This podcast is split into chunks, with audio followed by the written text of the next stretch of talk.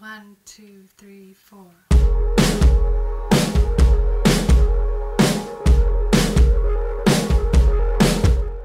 Muy buenas noches, ciudadanos. Bienvenidos al episodio número 20 de Contrapropuesta, este miércoles 8 de octubre de 2023.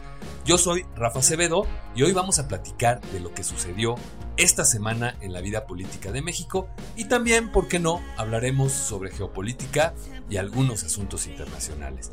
Todo esto desde el punto de vista más importante, el punto de vista de los ciudadanos como ustedes y como yo. Mientras grabamos este podcast, tenemos abierto un live en TikTok en mi cuenta que es arroba racebedom y en este live leeremos los comentarios de quienes nos acompañan después de cada nota y al final cerramos la grabación en Spotify y nos quedamos en este live a platicar sobre estas mismas notas con nuestros amigos y con la comunidad de Reencuentro.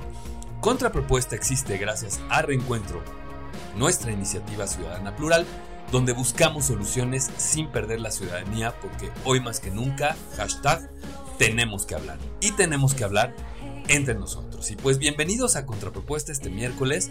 Eh, quiero comentarles tres anuncios parroquiales. El primero es que ya vamos a establecer como un estándar el grabar los miércoles el podcast y se va a publicar los, los viernes. Los jueves estará disponible antes que para nadie para nuestra comunidad en Telegram.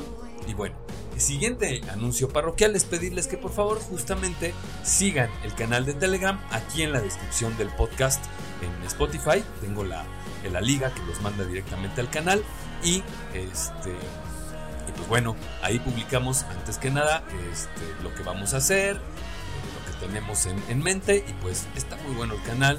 Síganos tengan antes que nadie contrapropuesta. Y otra de las cosas que les quiero platicar, que es el tercer anuncio parroquial, es que tanto Monse, nuestra productora, arroba Monse Chávez G2, como su servidor, arroba RACBDOM, estamos haciendo algo, un nuevo proyecto que se llama Reencuentro Diario, que es leer las portadas de, de todos los periódicos nacionales, por supuesto ya en el formato adecuado, estandarizado, este, uniformado de reencuentro y si se meten a al canal de la comunidad pues van a tener diariamente las noticias, las portadas, más o menos como entre 8 y 9 de la mañana, pero también entren a nuestro live, es un día en mi cuenta, otro día en la cuenta de, de Monse, el día de mañana toca en mi cuenta, así es que de 8 y media a 10 no se pierdan reencuentro diario.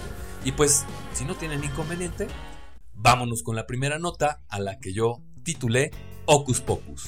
Comisión Legislativa aprueba la extinción de 13 fideicomisos del Poder Judicial de la Federación.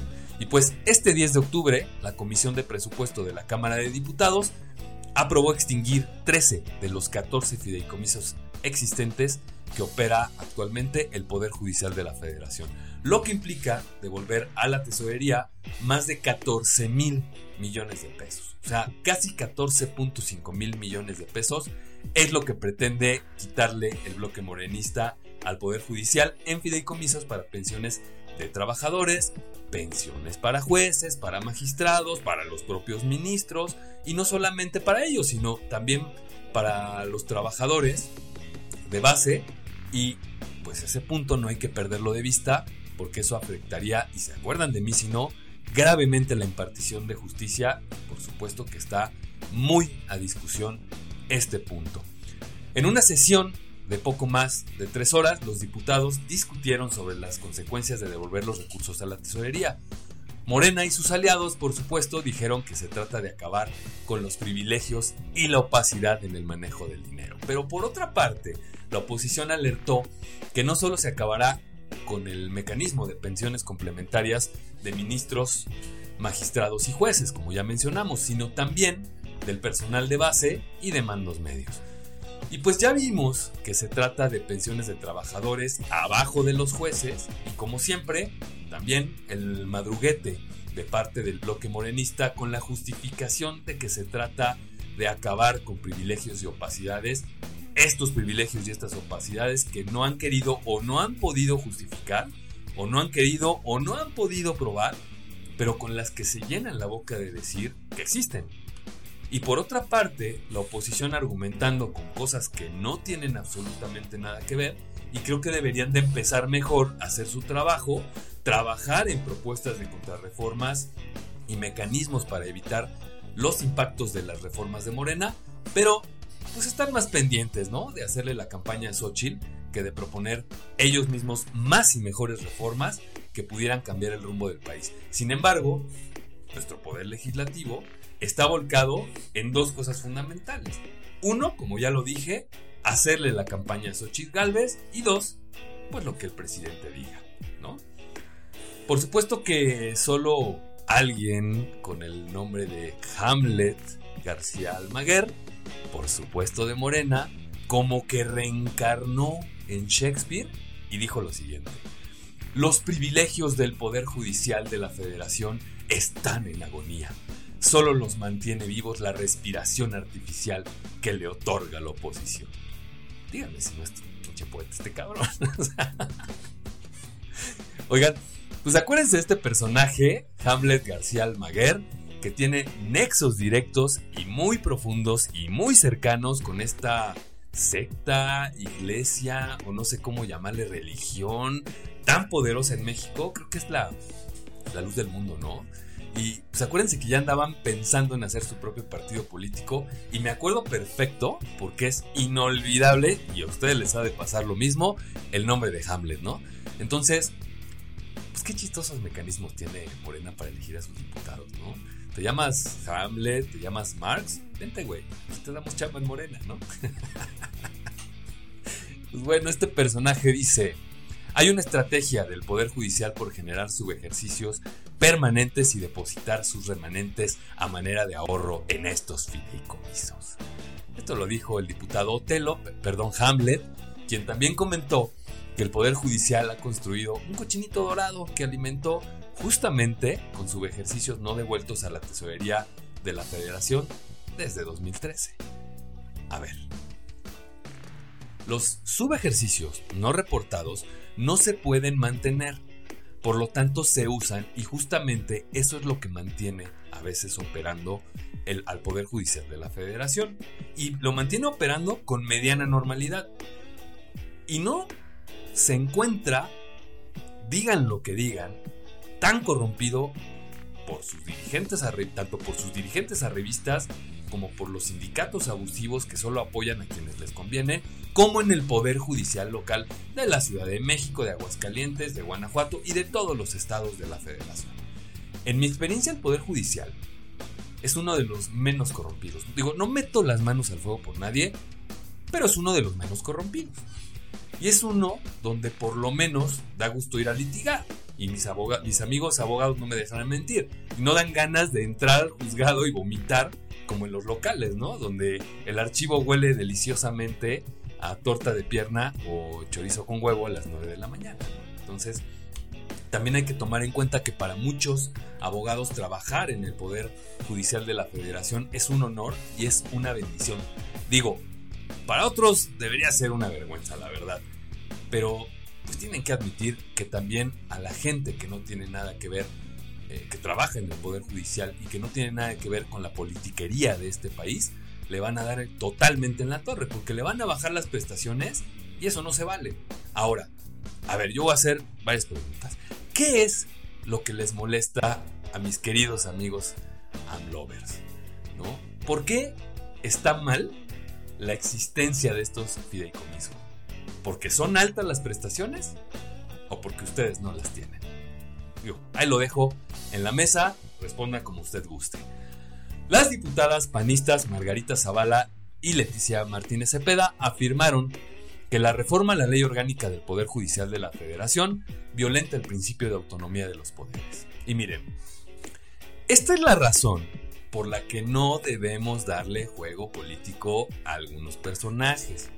Si se modifica la norma, en este caso la ley orgánica del Poder Judicial de la Federación, se tiene que modificar necesariamente a través del Poder Legislativo. ¿Ok?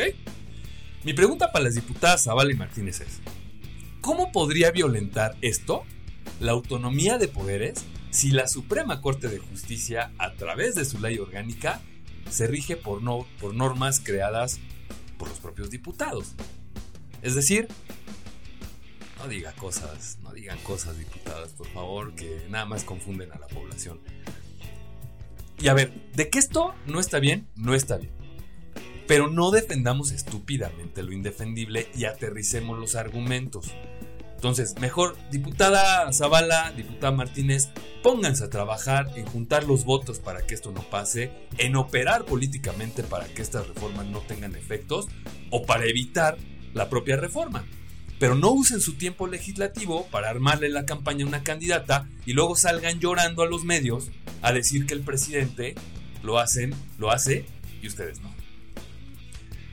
Pues bueno, el dictamen fue aprobado con 30 votos eh, en favor de Morena, de, de Morena y sus aliados, mientras que 21 diputados del PRI, PAN y Movimiento Ciudadano, también el PRD, votaron en contra. Una vez aprobado el dictamen, lo envió la, se envió la mesa directiva, lo envió la mesa directiva para que pase a su discusión en el pleno la próxima semana. Es decir, esto sí les urge, ¿no? Esto sí es urgente, hay que sacarlo, pero no otras cosas que también son importantes, no, es esto lo que hay que sacar primero. Pues bueno, así las cosas con esta pinche política corriente de todos los partidos, ¿eh? Si es que vámonos con los comentarios, porque pues ya están aquí esperando. Laura, mi querida Laura Orsi, ¿cómo estás? ¿Cómo despreciar eso? Marx o Lenin. Pues sí, los nombres muy chistosos, ¿no? Y, nos vamos a ir encontrando otros nombres y seguimos rascándole a, a, los nombres de los diputados locales y federales de Morena y algunos funcionarios. Este, nos vamos dando cuenta de, pues qué bonitos nombres. Está muy chistoso, es un patrón que se sigue, ¿no? Ahí tienes a Marx, ¿no? Ahí tienes a Hamlet. Entonces tenemos todo un universo de nombres muy chistosos y todos son de Morena. Maya Nava, bienvenida Maya. Claro, ya se acabaron todo el dinero y ahora se van con otro poder. Pues sí, ya drenaron todos los, este, todos los fideicomisos de la, de, de, otras cosas que funcionaban, ¿no? Incluyendo a la gente que, eh, a, las, a, los, a, los, apoyos de estas instituciones, a, a organismos no gubernamentales que están, este, para mujeres con cáncer, cuestiones así, pues ya también los drenaron. Ahora van por el Poder Judicial y de paso les apretamos la cuerda, ¿no? Pues a, ver, a ver si no reaccionan. Pero lo que no se están dando cuenta es que todos estos recortes van en, de, en detrimento de la impartición de justicia, que de por sí no es la mejor en México y pues aquí está. Aquí está claramente eh, que quieren descomponer lo que no necesita ser arreglado, ¿no? Una vez más, así lo ve eh, Morena y por supuesto así lo ve el presidente de la República. Y pues ya no hay más comentarios, así es que, ¿qué les parece? Que nos vamos a la siguiente nota, a la que yo titulé Pena roba, perdóneme, no, no, no, al revés, no. Pena regalar y que te cachen. Cancelan crédito en Estados Unidos a Pemex por regalar petróleo a Cuba. Y pues Estados Unidos, a través del Banco de Exportaciones e Importaciones, Ex-Im Bank, canceló un crédito de 800 millones de dólares que iba a entregársele a petróleos mexicanos. Pero la vergüenza radica en que les niegan este préstamo eh, a petróleos mexicanos porque los cacharon regalando el petróleo al gobierno cubano. Y recordemos, ponerlos en antecedente, que Estados Unidos mantiene un bloqueo en contra de la isla, de esta isla desde hace muchos años. Y México, al ser socio principal de Estados Unidos, está obligado a no ayudar ni regalar ningún tipo de activo económico o bienes, como en el caso del petróleo, no se los puede regalar, al régimen castrista. El proceso de este crédito ya estaba prácticamente en su fase final, sin embargo, descubrieron ahí, sí, misteriosamente, que Petróleos Mexicanos le regaló a los cubanos un cargamento, escuchen esto, valorado en 23 millones de dólares, enviado en junio. Y otro que rondaría los 54 millones de dólares en julio. Esto, según el precio promedio de la mezcla de crudo mexicano en el momento en el que se envió. Pero piensen en esto, no se me vayan, no se me vayan, piensen en esto. Mientras el presidente le regala el petróleo a los cubanos, tú pagas cada vez más caro el precio de la gasolina. Y además, ya te endeudaron para pagar refinerías que no funcionan y todo eso. Obviamente todo esto a cargo de tus impuestos. Y a pesar de que no haya gasolinazos, a pesar de un montón de cosas, donde tampoco la gasolina bajó a 10 pesos como lo prometió el presidente Andrés Manuel López Obrador, pues se les da muy bien andar regalando petróleo, o sea, haciendo caravana con sombrero ajeno, ¿no? Y como siempre, el gobierno más transparente del mundo, escuchen nada más está este, el cinismo de estos compadres, ¿no?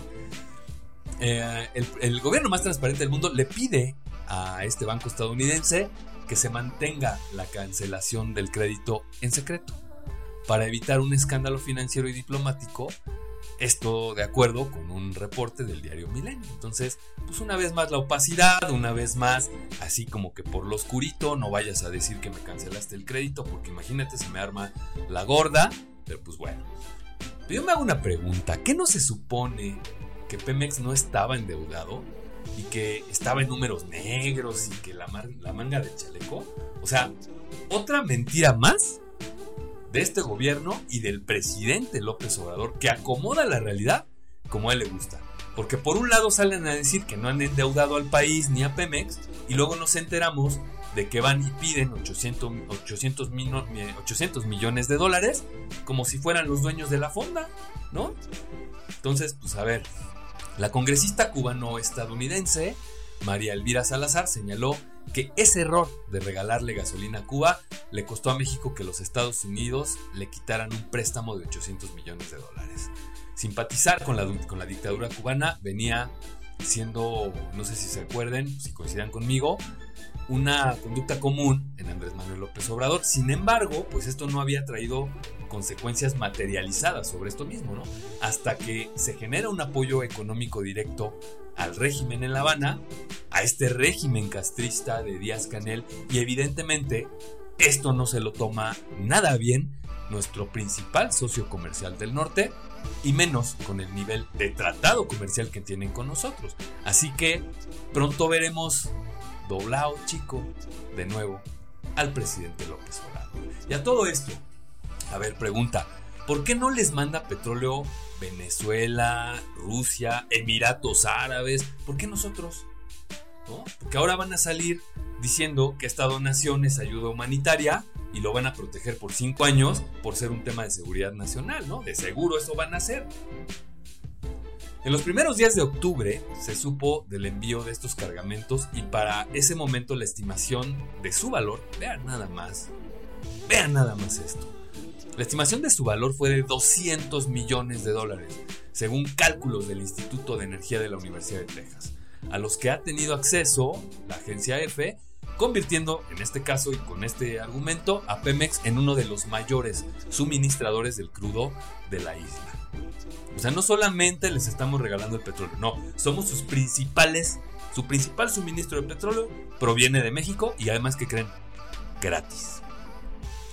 Y más tarde que pronto, Octavio Romero Oropesa, en su calidad de director de Pemex, dijo en su comparecencia en la Cámara de Diputados que finalmente el gobierno de Andrés Manuel López Obrador y Petróleos Mexicanos, vean nada más, por favor, no lo vean, escuchen esto, se van a reír conmigo.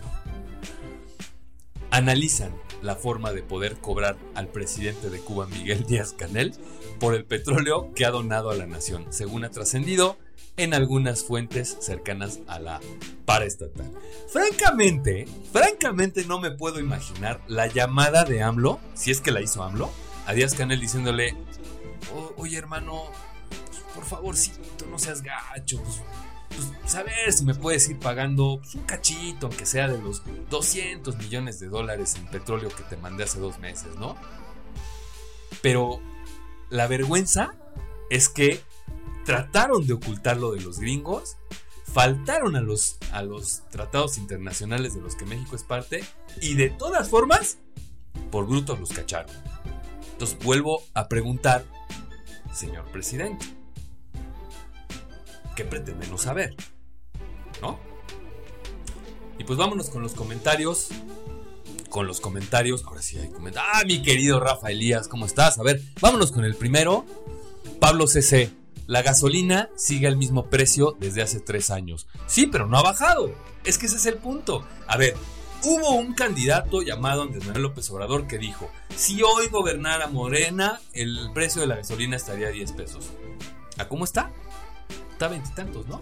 Entonces, ¿qué te parece que te metan la mano a la bolsa, te saquen dinero para regalarle a los cubanos 200 millones de dólares en petróleo que en realidad te correspondería a ti? O sea, si Pemex es de todos, te acaban de meter la bolsa y, te y le acaban de regalar a los cubanos, sin preguntarte, 200 millones de dólares. Este, entre todos lo regalamos, ahí están.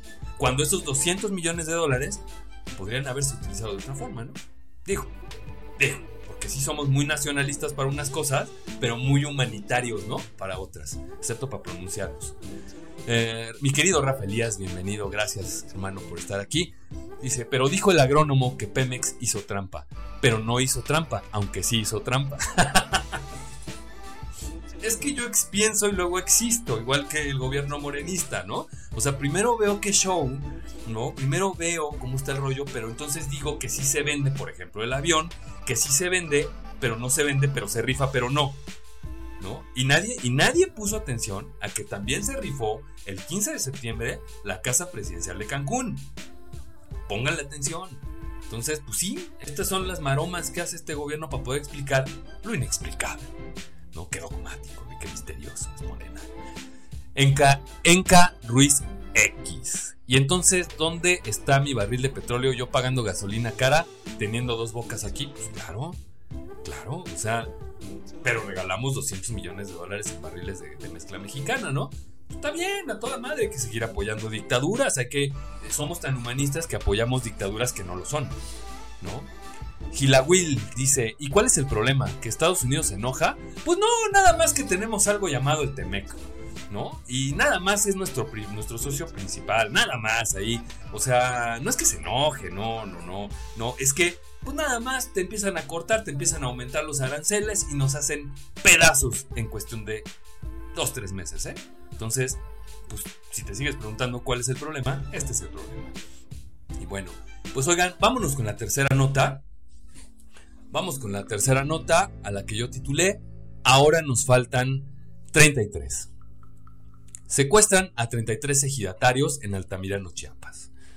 La comisaría ejidal de Altamirano, Chiapas, confirmó el secuestro de 33 ejidatarios la tarde-noche de este martes en el tramo carretero Chanal Altamirano.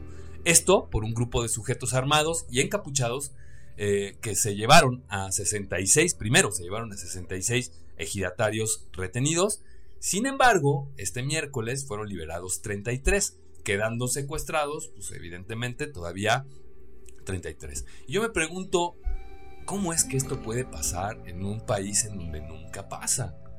Porque no pasa en este país, ¿verdad? O sea, aquí desde hace cinco años que no tenemos problemas de esto. No veo por qué este, la agarran contra, contra el gobierno morenista de Chiapas, ¿no?